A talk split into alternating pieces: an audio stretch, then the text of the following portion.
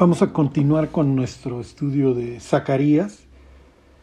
Espero que, que todas estas visiones que, que, estamos analizando de Zacarías este, nos estén ayudando a tener una idea clara de esto, de esta situación en este punto axial, ¿se acuerdan? El mundo ha cambiado en los tiempos de, Zacarías. Eh, se está viviendo lo que era el imperio más grande hasta entonces, este, que es el imperio persa, y toda esta idea de la restauración, la reconstrucción del templo, la purificación de la tierra, la renovación este, del sacerdocio levítico a través de de la remoción de las ropas sucias de Josué, hijo de Josadac, etc. Entonces, eh, hasta, hasta ahora hemos visto este, la visión de los, sepan, de, los caballos, eh, la visión de los cuernos y, los carpinteros, este, la visión del sumo sacerdote Josué y la remisión de sus de sus ropas inmundas, el candelabro de oro este, y los dos olivos, ¿se acuerdan? Y el rollo volante y nos quedamos ahora, estamos viendo este, la visión de la mujer en el EFA. Nos quedan, nos quedan dos, este, nos quedan los cuatro carros y la coronación de Josué. Y como van a ver, esto está cargado de, mensaje, así como les, les, estuve describiendo por qué se trata de una mujer la que está en el EFA, voy a tener que, hablarles acerca de por qué son cuatro jinetes, eh, qué implica la tierra del norte, este nos vamos a volver a encontrar con el concepto este del renuevo, etcétera. Entonces van a ver que aquí este, todavía queda mucho. Es muy interesante el libro de Zacarías porque, como se los he comentado antes, su mensaje va a ir migrando hasta convertirse en un mensaje apocalíptico. ¿Ok? ¿Qué es lo que estamos viendo aquí este, tratándose de, la mujer en el EFA? Lo que, lo que seguimos viendo aquí es este concepto eh, dedicado a a transmitir el mensaje a los judíos de que su tierra no permaneció inmunda, de que hay una segunda oportunidad, de que Dios restaura. Eh, piensen en el ejemplo que daba yo hace unas semanas, piensen en Pedro. Pedro después de negar a Cristo es restaurado al 100%. Eh, piensen en David colocándose una corona y atribuyéndosele a él la conquista de, de Rabá y de la tierra de los amonitas después de la caída con, con Betsabé. No quiere decir que no hubiera habido una cosecha en este caso, en el caso de David, pero Dios lo está restaurando. ¿sí? Y finalmente, digo, nos queda claro, alguien murió en su lugar. Digo, David, a David esto de la salvación y la muerte expiatoria de un tercero por el pecado mío le quedaba bastante, bastante claro. Y de que el pecado trae consecuencias, bueno, David sería el primero en decir, muchachos, no se equivoquen, no vayan a dar esa vuelta equivocada, porque la van a lamentar hasta el último día de su vida.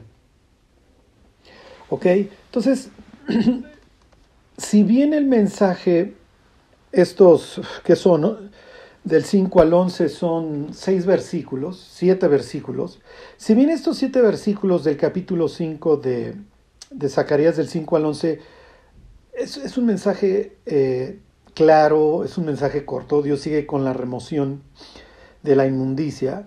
Está cargado de significado, ¿ok? Y echa mano a muchísimos, bueno, no muchísimos, pero a varios símbolos, como sería el caso de, de la mujer, que les explicaba yo la semana pasada. La mujer es empleada en la Biblia a veces para representar una red, la maldad, la perversidad, ajá, este, la, piensa la astucia para matar o la sabiduría, la otra cara de la moneda, este, la fidelidad y algo que sobrepasa en su valor de cualquier, este, de cualquier piedra preciosa. ¿sí? Eh, vuelvo a la literatura de la sabiduría y les pongo un ejemplo. Dios compara a la mujer hermosa pero apartada de razón como un anillo en la boca de un marrano, ¿sí? como zarcillo de oro en la boca de un cerdo es la mujer hermosa apartada de razón. O sea que Salomón estaría comparando la belleza a una joya, a un, a un anillo de oro que trae puesto, sí, sí, este, un puerquito. No, no lo escribí yo. Este, si tienen alguna queja con esa descripción, este, se lo dicen, se la dicen a Salomón. Pero, ok, esta es, esta es la forma en la que Dios este, simboliza muchas cosas. ¿Ok? Toma elementos de la vida cotidiana y les da un, y les da un sentido espiritual. Ok, bueno, entonces esto espero que haya servido de, introducción. Eh, tantito más, vamos a ver eh, cómo el libro de, de, Zacarías, aunque a veces no lo alcanzamos a ver porque pues, leemos las, las visiones ahí nomás este, de pasadita y lo que pescamos, pescamos, eh, va a ser un libro que van a emplear los evangelistas, no me refiero a los que predican el Evangelio, me refiero por ejemplo a Mateo, este, que obviamente va a emplear Jesús para mandar mensajes muy claro y que va a emplear por ejemplo Pablo, ¿ok? Pero ya, ya lo veremos. Pablo va a tomar de estas visiones también. Bueno, entonces les vuelvo a, les voy leyendo otra vez este, los versículos estos de 5 en adelante en Zacarías 5. Y ahí los vamos desmenuzando. Dice, y salió el ángel que hablaba conmigo y me dijo, alza ahora tus ojos y mira esto. Y mira qué es esto que sale. Típico en, en esto, este, pues de que el, la persona que está recibiendo la revelación alce los ojos y vea. Este, y dije, ¿qué es? Típico, quiénes son estos, qué es, etcétera, etcétera, ¿no? Obviamente la idea de que, ¿qué ves, este, Jeremías? No, pues veo un almendro. Este, ¿quiénes son estos, Juan? Capítulo 7 de Apocalipsis. Bueno, pues no sé, dime quiénes son. La idea es que obviamente la persona que esté haciendo, eh, recibiendo la revelación, si le están preguntando, la idea es que haga un ejercicio de pensamiento. La semana pasada, y, quiero hacer mucho énfasis en esto, yo les decía que nosotros no recibimos nuestra sabiduría de la luz de la razón, sino de la revelación de lo que Dios nos ha revelado. Pero con esto no les quiero decir en ningún instante que Dios quiera un pueblo de tontos. ¿eh? O, sea, o sea, nos dio el cráneo para que lo usáramos. Sin embargo, si es necesario que el, Hijo de Dios entienda que el filtro, su punto de partida siempre es la revelación de Dios. Y cualquier, ¿cómo les diré? Cualquier dato debe de ser filtrado, es lo que diría Pablo, examinadlo todo, debe de ser filtrado a la luz de la Biblia.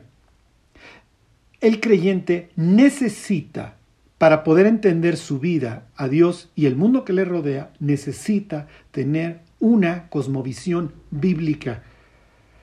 ¿Ok? Pero no quiere decir que Dios en, jamás haya estado esperando un ejército de brutos. ¿Qué es lo que el diablo le vende a los gnósticos? ¿Qué es lo que el diablo le vende a los intelectuales? Que como Adán y Eva pues, eran un par de tontitos que tenían en ignorancia, pues él los vino a liberar y entonces les dijo, pues coman de este, pues ya van a tener conocimiento, sí, pero van a tener conocimiento del mal. qué favor me hiciste? Wow, voy a poder ver a un atropellado por un borracho en la calle, voy a poder ver a un niño debajo de las llantas y sucesos. wow, no, pues sí me estás ampliando mi conocimiento. Hey, voy a saber lo que es una violación, voy a saber lo que es un homicidio, voy a saber lo que es un bombardeo. Entonces, a ver, que quede claro, el diablo no le hizo ningún favor al ser humano. Y Dios jamás hubiera estado esperando un ejército de babosos. Ajá. Dios está esperando del ser humano una conducta sabia, pero para Dios y para el cristiano sensato, el principio de la sabiduría es llevarla bien con Dios. Si el diablo fuera tan inteligente como, como se cree, la hubiera llevado bien con Dios. Digo, pues tiene la misma Biblia que nosotros y sabe que acaba en el lago de fuego. Entonces, que no les digan, que no les cuenten, porque este es el rollo. Este es el rollo que traen los, los luciferianos y que le andan vendiendo al mundo. Que Jehová era bien mala onda y quería tener un ejército de babosos. No. El que hoy trae a un ejército de ignorantes y les vende lo que sea es el diablo. Es ridículo lo que el diablo puede hacer con el ser humano. Y progresando, ¿eh? Y progresando. No me refiero a que el ser humano esté progresando. Y los engaños y la sombra progresando. Ok, entonces todas estas veces en que, ¿qué ves, Jeremías? No, pues veo un almendro. ¿Y qué ves? No, pues veo un alfarero. ¿Y qué ves, Zacarías? No, pues veo un nefa, veo este, esta canasta con un... Es porque, a ver, vamos a hacer un ejercicio, echa a andar tu cráneo. Y además estoy despertando, obviamente, el cráneo de las personas que están leyendo la revelación para que echen a andar el cráneo, bueno, pues sí es cierto, ¿qué implicará un EFA? ¿Qué implicarán estos cuatro caballos? ¿Qué implicarán estos cuatro cuernos y estos carpinteros? ¿Quiénes son estos que están vestidos de blanco con palmas en sus manos? ¿Por qué tienen palmas en las manos? ¿Por qué están delante del trono? Etcétera, etcétera. ¿Ok? Lo que pasa, ¿ok? Y esto es muy importante es que Dios quiere que seamos sabios para el bien, no sabios para el mal, que es lo que le recrimina, entre otras cosas, Dios al pueblo de Israel a través de Jeremías, que se volvieron sabios para hacer el mal. O sea, sabían transar, sabían hacer la tranza, sabían seducir, sabían hacer un chorro de cosas que el ser humano considera buenas. ok. Pero que finalmente acaban en el infierno. Bueno, ok. Entonces, versículo 6, y dije, ¿qué es? Y dijo, este es un efa que sale, que esta es la idea, está siendo expulsado, se está alejando, se está yendo. ¿Ok? Además dijo, esta es la iniquidad de ellos en toda la tierra, que la maldad está ahí. Y entonces se levanta, versículo 7, la tapa de plomo. ¿Por qué? Porque si no se sale, ¿qué quiere decir Dios a través de esto? Esto nos tiene que quedar clarísimo. Nuestra maldad, porque todos la traemos, y la maldad de todos los seres humanos tiene esta tendencia a, brotar. ¿Ok? Y el creyente tiene que ser consciente de que trae unas carnitas que no han sido borradas, que las sigue cargando, dijera Pablo, miserable de mí, y de las cuales tiene que estar muy, muy consciente. Por lo general, el cristiano está muy consciente de las carnes del de enfrente, pero no de las propias.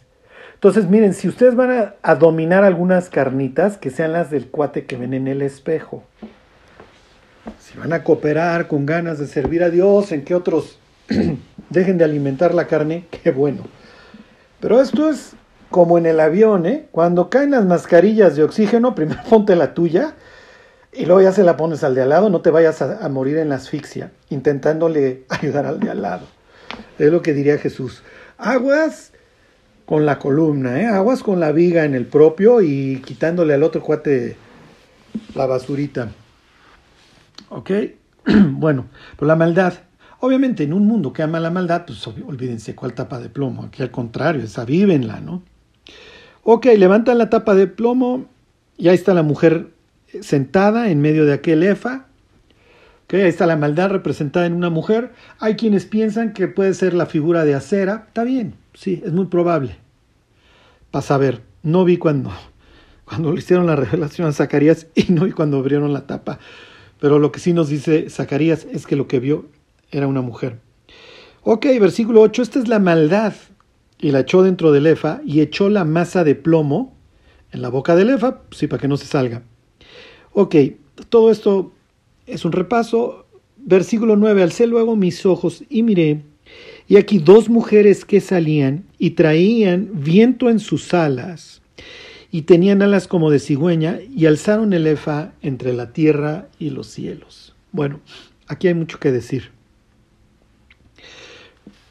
Estas dos mujeres pudiéramos pensar que son ángeles que están haciendo una remoción de la maldad. Y miren, son variaciones sobre el mismo tema. Ya purificaron a, Josué, al sumo sacerdote, para que él pueda representar al pueblo. Si ustedes leen, este, ahorita les digo, es este Levítico 5, van a encontrar la expresión del sacerdote ungido. La palabra ungido ahí sería Mesías, el sacerdote Mesías, que es el que se va a presentar este, con las ofrendas del pueblo, el que va a hacer la expiación en el día de la expiación, etc. Entonces ya tienes al representante y Dios ahora continúa no solamente purificando al representante, sino que está purificando la tierra. Se los voy a decir tal cual para que les quede claro. No es que sea yo prosaico, mucho menos, pero el EFA es una especie de pañal, ¿ok? Nadie se me nadie se me inmole porque Isaías 64.6 habla de trapos de inmundicia, que es un eufemismo en donde dice trapo de menstruosa. Entonces nadie se me, espero que nadie se me esté cortando las venas, ¿no? Es que dijo pañal y bueno, es una especie de pañal, está tomando toda la, inmundicia y, se la, y la está metiendo en el EFA y se la están llevando estas dos mujeres. Está haciendo una remoción, está, continúa, se está llevando, se está llevando la inmundicia espiritualmente se está llevando el excremento, para que me entiendan. La semana pasada les decía yo, ¿a qué se puede comparar esto? Bueno, pues ya se los dije a la expiación, al día de la expiación, el sumo sacerdote, entre otros muchos procedimientos, echa suertes sobre dos chivos, y a uno, de ahí viene la expresión del chivo expiatorio, se le colocan en sentido espiritual toda la maldad, todas las maldades del, del pueblo, y ese chivo expiatorio se lleva lejos por una persona designada para ello. la siguiente vez que lean Simón de Sirene, piensen en la persona designada para ello. ¿Okay? No es casualidad. No, no, es casualidad que de repente se cruzó Simón de Sirene que venía del campo después de meditar en plena Pascua. ¿Ok? Quizá para él fue una casualidad, pero espero que le haya caído el 20 después leyendo este capítulo 18 de Levítico. Pero bueno, ya no me desvío. La idea de la expiación, en el día de la expiación, es que el chivo se alejaba y se le dejaba en un lugar, este, la idea era desolado, ¿sí? solitario, o sea, te al desierto, te ustedes ya saben a qué se refiere el desierto, es un símbolo al igual que el mar, del caos.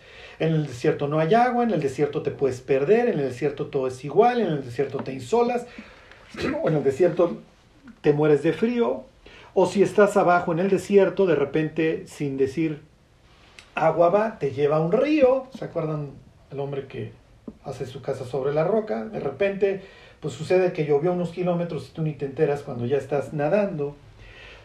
En el desierto hay escorpiones, hay serpientes, ahí están los amalecitas, ahí anda Lilith, diría este, si mal no recuerdo, Isaías 34, ahí, ahí están los espectros nocturnos, el, desierto es un sitio de caos, entonces ahí te aviento. Si sigo con el mismo símil, ahí es el lugar del desecho. ¿Ok? ¿Qué es lo que está haciendo ahora Dios? Algo similar. Toma toda la maldad representada en una mujer que está guardada, por decirlo así, en un barril que tiene que ser tapado con una tapa de plomo y lo está mandando. Ok. Segundo concepto, vienen dos mujeres con alas de cigüeña. Charlie, ¿quiénes son? Miren, la clave está en la palabra cigüeña. Si ustedes piensan, a ver, ¿dónde he leído antes la cigüeña? La cigüeña la leyeron eh, entre los animales inmundos. aquí ya nos está dando una nota bastante clara. Zacarías tienen alas como de cigüeña, está haciendo referencia a un animal inmundo. Entonces piensen que Dios está tomando un símbolo de un animal inmundo y le está diciendo llévate esto. ¿Ok? Ándale ya, que se, que se, que se vaya, deséchalo, que salga de aquí, que salga de la tierra. ¿Por qué? Porque yo estoy haciendo con mi pueblo, con Zorobabel, con Josué, este, con todos estos héroes que regresaron y de los cuales en su momento hablamos, de los que habla Zacarías, este, Esdras 2. Yo estoy haciendo con todos estos héroes una purificación y borrón y cuenta nueva. Y yo no quiero que ellos vivan en el pasado. Si confesamos nuestros pecados, Él es fiel y justo para perdonar nuestros pecados y, ¿qué está haciendo Dios? Y limpiarnos de toda maldad. Es lo mismo que dice Juan 1.9. ¿eh? Lo que estamos leyendo aquí en el, en el EFA es lo mismo que dice Juan 1.9. Pero obviamente Dios está usando símbolos que Zacarías y sus contemporáneos hubieran entendido perfectamente. Oye, ¿por qué no les dijo Juan 1.9? Porque ellos piensan a través de símbolos y es mucho más fácil transmitir una historia que transmitir una frase. Además de que Juan, de que Pablo, etcétera, le están hablando en muchas ocasiones, ellos parten de la base que le están hablando a veces, claro que sea judíos, pero muchas veces a griegos.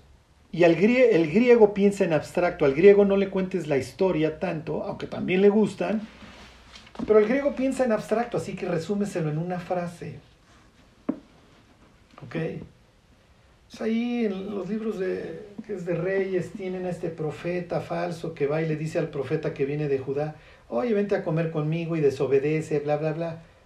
Pablo no contaría tanto una historia, luego vino un león y lo mató y bla, bla, bla. No. Pablo diría, miren, más bien les escribí que no se junten con estos, tan tan, en una frase. Nosotros somos occidentales, nuestro pensamiento es griego, y preferimos, mira, no me eches tanto rollo y no me metas símbolos, dime lo que tengo que hacer. Es más, si me puedes decir un checklist, mejor. Ellos no. ¿Ok? Y además no todos tienen acceso a la Biblia, así que los cuentitos y una mujer en un barril que representa la iniquidad y que se la llevan unas con alas de cigüeña, es una historia que puedo, que, digo, difícil de olvidar y que puedo transmitir fácilmente a la siguiente generación. Ok, y la super, super foto. Ok, Cristo tiene unas representaciones en el Antiguo Testamento magistrales, increíbles. Les voy a poner un ejemplo. Les pongo el más fácil, José. Ya, no vayan más lejos. José y Jesús han de tener, no sé, más de 40, 50 puntos de convergencia. Jesús diría, Jonás. Ok, Jonás tuvo tres días y bla, bla, bla. El rey de Jai. El rey de Jai es la primera persona colgada en un madero. En ese sentido es el primer maldito colgado en un madero del que nos habla la Biblia. Si mal no recuerdo, un rey gentil. Que no me acuerdo si tenemos un colgado antes en el libro de, números, pero no. Eh, ahí tendría una foto de Cristo. ¿Qué es lo que dice Pablo? Maldito todo aquel que es colgado en un madero. Cristo es representado por un rey impío gentil, en el sentido de que sobre él recayó lo peor de la humanidad. Y aquí tienen otra foto. Se los voy a leer nuevamente. A ver si ven esta foto de Cristo. Alcé luego mis ojos y miré, y aquí dos mujeres que salían y traían el viento en sus alas y tenían alas como de cigüeñas. Son las portadoras que se van a llevar toda la inmundicia. Y alzaron el efa, este barril en donde está toda la maldad, entre la tierra y los cielos. Díganme una persona que cargó con toda la maldad y que fue levantada entre la tierra y el cielo. Y yo, dice Jesús, si fuere levantado de la tierra, a todos atraeré a mí mismo. Charlie, ¿estás diciendo que Jesús es comparado en la Biblia con un rey gentil destinado a la destrucción? Sí. ¿Estás diciendo que este, este trapo de inmundicia que se coloca entre el cielo y la tierra representa a Cristo? Sí. ¿Y qué es lo que estoy intentando decirte? Que le des muchas, muchas gracias a Dios por haber cargado todas nuestras maldades sobre Él, porque nuestra otra opción era ir a un sitio de purificación eterna, llamado el lago de fuego. Y si no me creen, Tomen segunda de Corintios, capítulo 5, al que no conoció pecado, por nosotros lo hizo el pecado, toda, toda la inmundicia. Mas él herido fue por nuestras rebeliones, molido por nuestros pecados. El castigo de nuestra paz fue sobre él. Agradó a Dios castigarlo a él en nuestro lugar. Son esas fotografías del Mesías escondidas en la Biblia. Son estas joyas que nos deben llevar, en serio, a ponernos de rodillas y decirle, Dios, si hay alguna vida inmunda es la mía. Y si alguien debería ser comparado con lo que ustedes quieran, voy a utilizar el eufemismo, con la basura, orgánica o inorgánica, debería ser yo. No alguien que llevó una vida perfecta y que no tenía vela en el entierro. Cristo dio su vida por nosotros. Lo oímos los cristianos todos los domingos. En nuestros estudios de la Biblia, entre semana, etc. Pero son estas fotos las que nos recuerdan, no eres moneda de oro. Eres una persona que merece el infierno. Pero yo decidí asumir todos tus pecados que a veces nosotros no alcanzamos a ver como Dios los ve. Y Dios diría, no son bonitos, ¿eh? No son bonitos. Ok. Bueno. Versículo 10. Esto, esto es... Ok, dije al ángel que hablaba conmigo, ¿a dónde llevan el Efa? Y él me respondió, para que le sea edificada casa en tierra de Sinar. Y cuando esté preparada, lo pondrán sobre su base. Bueno, la semana pasada me desgañité con esto, con esta expresión, porque efectivamente lo que haga o deje de hacer el mundo es muy su problema.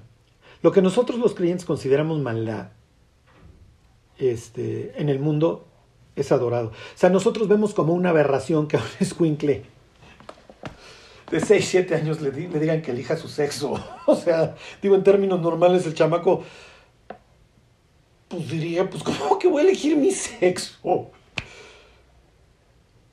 No, no, me escucha algún progresista y diría, bueno, este enfermo mental retrógrada de, del oscurantismo, ¿qué le pasa? ¿Cómo que un chamaco de 6, 7 años no va a tener la suficiente capacidad mental para, para elegir su sexo? Si en Babilonia quieren honrar la maldad y a lo dulce llamarle amargo y a lo amargo dulce y poner lo bueno por malo y lo malo. Las tinieblas por luz, bla, bla, bla, que hagan lo que se les pegue la gana, que se queden con su mundo. Lo que les dure el gusto hasta que se abra el cielo y todo lo que estamos viendo en el sexto sello en los estudios de Apocalipsis. Lo que les dure, felicidades. Piensen, hagan lo que quieran Sabemos que somos de Dios, diría Juan, pero el mundo entero, el mundo entero está bajo el maligno. ¿Okay? Entonces, este, ¿qué contraste está haciendo aquí la Biblia? Sí, cuando ustedes lean en la escritura eh, Sinar, okay, como lo leerían en el primer capítulo de Daniel o en el capítulo 10 de Génesis, Sinar es malo. Ok, en Sinar hubo una llanura y ahí hicieron un sigurat, ¿se acuerdan? Ahí hicieron una torre. Les voy a leer, esto es para que vean el contraste del mundo. Babel, si no mal recuerdo, quiere decir este, la puerta al cielo. ¿Ok? En, el ugarítico, no sé qué lengua hablaban estos. Para el pueblo de Dios, Babel implica confusión eh, fíjense, se los, se los leo, a ver si lo tengo acá, fíjense. Les voy a leer algunos nombres de los sigurats este, por allá. Obviamente cuando se refiere aquí que le van a hacer casa, pues está hablando de un templo, ¿ok? Igual que se habla de la casa de Dios. ¿Ok? Miren, se los leo. Esto es, está Ekur. Se llama la casa de la montaña. Luego les explico por qué. Porque Más adelante vuelve a hablar de los montes y ya les voy a hacer, les voy a decir qué simbolizan los montes bien bien y cómo los montes son relacionados con momentos claves en el progreso del plan de Dios. Pero bueno, eh, olviden ese, miren, E an Dadia. Esto me imagino es arameo, no sé, y el idioma que sea lo estoy destrozando. Es el nombre de un sigurat en Babilonia que se llama la casa que alcanza el cielo. Ok, así ven ellos sus templos. Este, E temen an ki, la casa del fundamento del cielo y la tierra. O sea que estos sigurats o estas piramidales, estas edificaciones piramidales, implican para los babilonios un punto de encuentro entre el cielo y la tierra. Y este punto que para ellos, wow, es el punto del, encuentro del cielo y la tierra, es donde van a coronar, o sea, le van a hacer su casa a la maldad. Lo que Zacarías nos está diciendo es lo que los judíos y los cristianos debimos siempre haber entendido. ¿Ok? Que nosotros somos el pueblo de Dios. Y si el mundo se quiere pudrir, esa es su decisión. Pero nosotros no somos del mundo. Si vosotros fuerais del mundo, diría Jesús, el mundo amaría lo suyo. Antes bien, porque yo os elegí, el mundo os aborrece. Oh, almas adúlteras, diría Santiago, ¿no sabéis que la amistad con el mundo es enemistad contra Dios? ¿Por qué dice eso Santiago? Bueno, porque ahí le hacen, le hacen una casa a la maldad, que para Dios es, tiene que ser metida en un barril y transportada por unos seres ahí extraños con, con alas de animal inmundo. Tenemos un, una visión de la vida, del pecado y de Dios total y perfectamente contrarias. Por eso es que durante la tribulación viene una masacre de los cristianos, porque si no te gusta este mundo, lárgate y te corto la cabeza. Esta es la cosmovisión que los judíos nunca le quisieron creer a Dios. Y que los cristianos no le queremos creer a Dios. Y nos gusta el mundo. No necesitamos endorsement de nadie. Porque no vamos a convencer a nadie. Aquí el único que convence de pecado, de justicia y de juicio es el Espíritu Santo. Les voy a leer Deuteronomio 4.6. Esta, esta es la cosmovisión que los israelitas debieron haber guardado. Dice, está hablando de los mandamientos de Dios y les, dice Deuteronomio 4.6. Guardadlos pues y ponedlos por obra, porque esta es vuestra sabiduría y vuestra inteligencia. Denme un segundo. Este, porque esta es vuestra sabiduría y vuestra inteligencia ante los ojos de los pueblos, los cuales oirán todos estos estatutos y dirán, ciertamente pueblo sabio y entendido, nación grande es esta. Porque qué nación grande hay que tenga dioses tan cercanos a ellos como está Jehová nuestro Dios en todo cuanto le pedimos. ¿Y qué nación grande hay que tenga estatutos y juicios justos como es toda esta ley que yo pongo hoy delante de vosotros? Entonces Dios le está diciendo, oye, tú tienes ciertos privilegios que no tienen otras naciones. Fíjense, les sigo leyendo ahora versículo 19. No sea que alces tus ojos al cielo y viendo el sol y la luna, ya pensaron en Teotihuacán, porque esto es lo que hablaban en todo el planeta, y las estrellas y todo el ejército del cielo, seas impulsado y te inclines a ellos y les sirvas, porque Jehová tu Dios los ha concedido a todos los pueblos debajo de todos los cielos. Si los pueblos quieren ser idólatras, adelante. ¿eh? Es lo mismo que dice Pablo en la carta a los Romanos capítulo 1. Por lo cual Dios los entregó, por lo cual Dios los entregó, por lo cual Dios los entregó. ¿Quieres? Ahí está. ¿No quieres caminar conmigo? te entrego a esto, haz lo que se te pegue la gana. Esto es un, se lo concedí, ahí está, se lo asigné, si así lo quieren ver, ahí está para estos pueblos que no me quisieron, pues órale. Pero a vosotros, dice Dios, pero a vosotros Jehová os tomó y os ha sacado del horno de hierro de Egipto, ¿para qué? Para que seáis el pueblo de su heredad como en este día. esta acción de tomar la maldad, guardarla en un barril y mandarla a Babilonia, está en total conformidad con la cosmovisión que los judíos debieron de haber tenido de sí mismos. Con la cosmovisión de Deuteronomio 4. Si ellos, que le lleguen, que le lleguen, que hagan lo que se les pegue la gana. Si los pueblos de Mesoamérica, los griegos, los romanos, los babilonios, quieren andar adorando al sol, si los egipcios quieren andar adorando al sol, eso no sé si ahorita me dé tiempo, sí, sí lo vamos a alcanzar a ver. Si ellos quieren andar adorando al sol, que adoren a quien se les pegue la gana. Pero ustedes no, ustedes son mi herencia, ustedes son mi pueblo. Entonces miren, si el mundo trae esto de los diversos géneros, Dios, está bien. Oye, Charlie, ¿estás diciendo que eso está bien? No, lo que digo está bien. Pues, ¿qué esperábamos de alguien que está en tinieblas? ¿Qué esperábamos de alguien en cuya mente opera hoy el príncipe de la potestad del aire? O sea, ¿qué esperamos de alguien que sigue la corriente de este mundo y que tiene la ira de Dios sobre su cabeza? En serio, ¿qué esperábamos? Pero Dios sí está esperando algo de nosotros. Ajá, y sí está esperando una cosmovisión totalmente distinta. Y me voy a brincar a los siguientes capítulos de Zacarías, no se los voy a leer.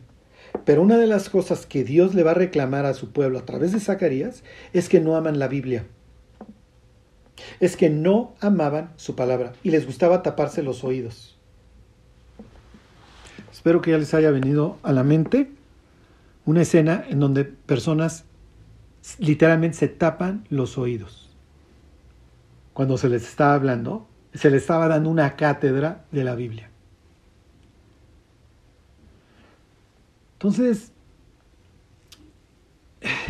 esta idea de que Cristo murió por nosotros y se puso entre el cielo y la tierra y llevó toda nuestra maldad,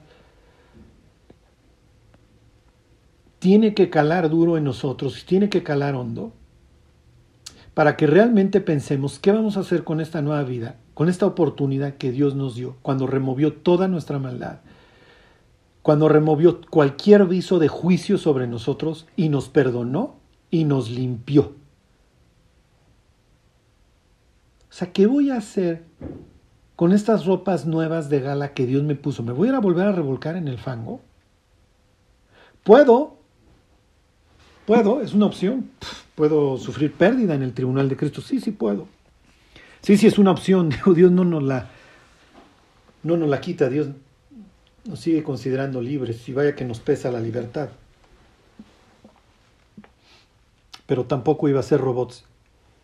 Pero pienso que cuando Dios nos volvió a vestir como volvió a vestir al sumo sacerdote o como purificó la tierra, sí nos manda un mensaje muy fuerte. Mira, ya te perdoné. Ya te perdoné. ¿Qué vas a hacer?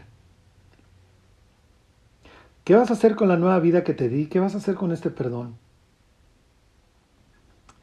Ok, bueno. Este si mi cráneo no me está mal funcionando, la que sigue. Bueno, vamos a ver hasta dónde llegamos en los cuatro carros. No les voy a alargar mucho la plática, pero vamos a la, a la penúltima visión. Eh, obviamente todas las visiones tienen que ver, y todas tienen que ver con esta idea de la restauración. Miren, les voy a decir de qué se trata la visión de los cuatro carros. Dios tiene control de todo. El número cuatro, que lo veamos, los cuatro vientos, implica, entre otras cosas, los cuatro puntos cardinales. Dios tiene control sobre el mundo, no se le ha salido un segundo. ¿Ok? Entonces, esta idea de los cuatro jinetes los cuatro caballos ahí en la primera visión que ve Zacarías. Y ahora, prácticamente cerrando las visiones, nuevamente ahora esta idea de cuatro, en este caso cuatro carros tirados por los caballos, este, es, comparte, pero comparte mucho la idea de dominio. Ya, si entendieron esto, está implicando dominio de Dios sobre su tierra y sobre todo el mundo, ya lo entendieron. Pero obviamente tiene muchísimo, muchísimo mensaje. Y si pensaron en los cuatro vientos de Apocalipsis 7, pensaron muy bien porque este pasaje lo explica. Bueno, de nuevo, ok, continúan las visiones. 6.1. De nuevo alcé mis ojos y miré, y he aquí cuatro carros que salían entre dos montes, y aquellos montes eran de bronce.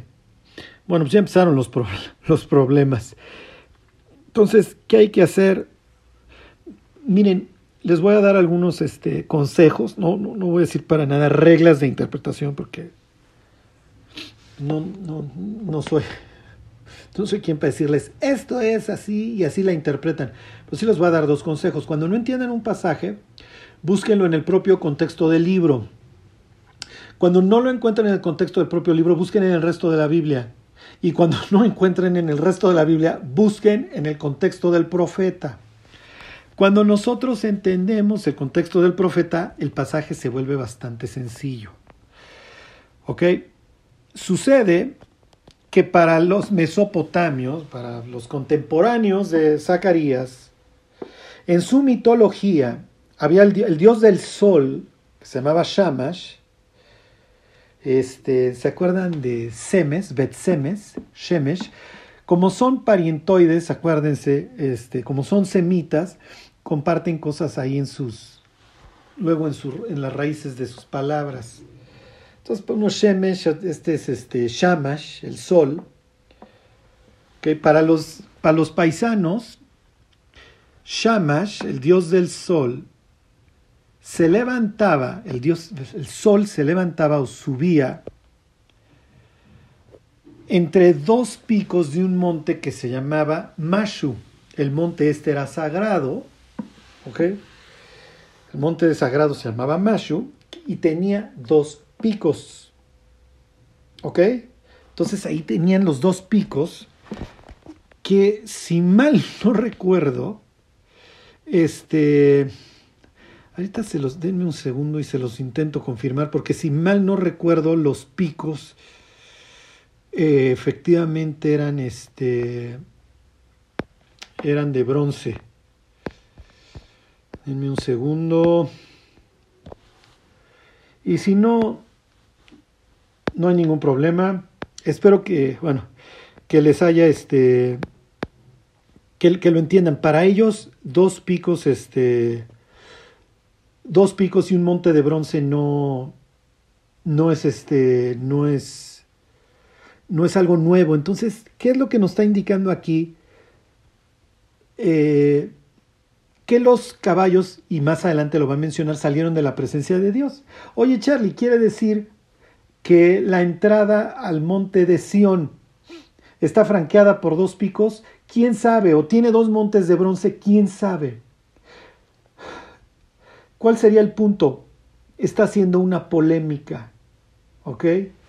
A ver, tú tienes a tu Dios el sol, que surge, que se levanta entre dos picos. Bueno, pues ¿qué crees? Mi Dios que tiene control de todo, y te pongo algo familiar, manda de entre dos montes o dos picos de bronce, que brillan con todo su esplendor, manda a cuatro jinetes que recorren todo el mundo y, los, y lo hace en pomada, ¿cómo ves? Y mi Dios, a través del número cuatro, que simbolizan los cuatro puntos cardinales, te manda el mensaje que Él es el Dios de toda la tierra, no nada más de Israel. Entonces les, hago todo el comentario de la cosmovisión de estos para que ustedes vean cómo cuando tenemos este, el contexto se abre, se abre el pasaje y nos, da, y nos da la idea del mensaje que está enviando. ¿Qué nos estaría diciendo Dios a nosotros? Yo tengo control sobre todo. ¿Ok? Bueno, los, carros van a ser tirados por caballos negros, blancos, rojos y unos moteados, ¿ok? Si les está haciendo símil con Apocalipsis, excepto por el amarillo, está bien. La próxima semana les explico todo esto. Como les dije, estos arrancan después de haberse presentado delante del Señor de toda la tierra y el mensaje que está mandando Dios es, Él tiene control de todo, ¿ok?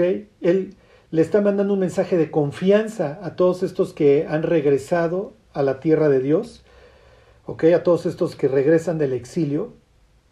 y les va a dar muchos mensajes que ya tienen que ver con el futuro. ¿Ok? Y se los explico la próxima semana. Espero que todos estos conceptos estén quedando claros.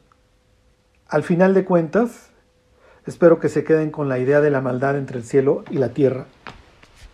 Y terminando esta plática, le digan a Dios, muchas gracias, porque al que no conoció pecado lo hiciste pecado por mí. Y a pesar de todo lo que sufrió, con todo, tú lo quisiste sujetar a padecimiento.